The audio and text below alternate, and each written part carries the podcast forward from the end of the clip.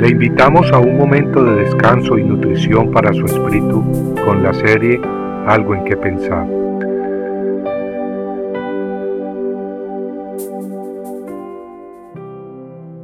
Por esto, mis amados hermanos, todo hombre sea pronto para oír, tardo para hablar, tardo para airarse. Santiago 1:19 Las escrituras nos exhortan a saber escuchar y a no hablar impulsivamente. Y es que muchos tenemos la tendencia de hablar, de ventilar nuestras propias opiniones. Pero cómo nos cuesta escuchar y cómo nos cuesta callar cuando somos provocados. El libro de Proverbios tiene mucho consejo práctico, mucha sabiduría que viene de Dios y que necesitamos aprender y asimilar en nuestras propias vidas. En Proverbios 17:27 leemos que el que retiene sus palabras tiene conocimiento, y el de espíritu sereno es hombre entendido. En Proverbios 19:11 leemos que la discreción del hombre le hace lento para la ira, y su gloria es pasar por alto una ofensa. Las maneras del mundo son muy distintas a las de Dios. El consejo del mundo es desquitarse cuando nos insultan, pero Dios nos dice que el pasar por alto un insulto el ignorar una ofensa no es muestra de debilidad, sino al contrario, es muestra de gran carácter. En Filipenses capítulo 2 versículos 14 al 15, Pablo nos exhorta diciendo, Haced todas las cosas sin murmuraciones ni discusiones, para que seáis irreprensibles y sencillos, hijos de Dios sin tacha en medio de una generación torcida y perversa Dios desea pues que seamos sencillos y que seamos limpios, que nos abstengamos de murmurar en el trabajo o en la casa, que evitemos discusiones vanas y que no participemos en ellas.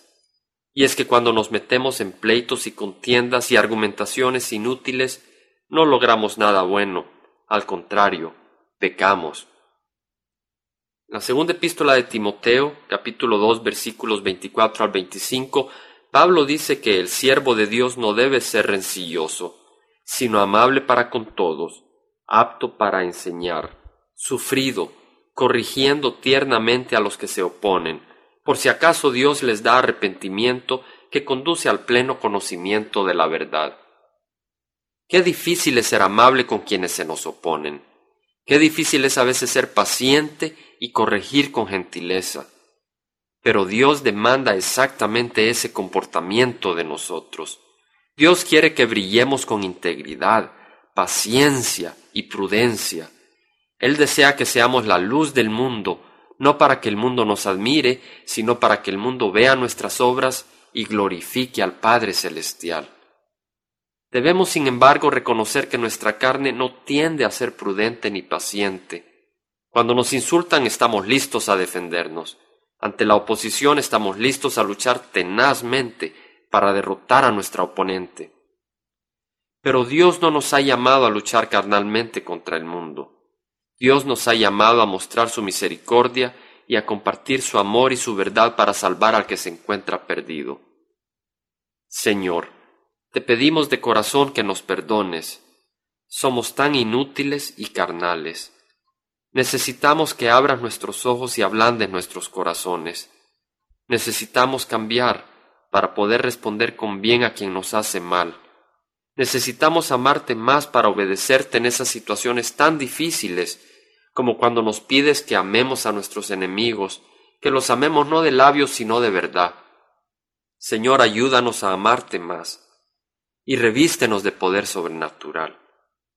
Nos has dejado tu palabra pero reconocemos que hemos cerrado nuestros oídos y endurecido el corazón. Perdónanos, pues, y en tu gran paciencia y misericordia continúa trabajando en nosotros, para que seamos realmente la luz del mundo en medio de esta perversa oscuridad. Todo para tu honor y tu gloria. Te lo pedimos en nombre de nuestro Señor y Salvador Jesucristo. Amén. Compartiendo algo en que pensar, estuvo con ustedes Jaime Simán. Si usted desea bajar esta meditación, lo puede hacer visitando la página web del Verbo para Latinoamérica en www elvela.com.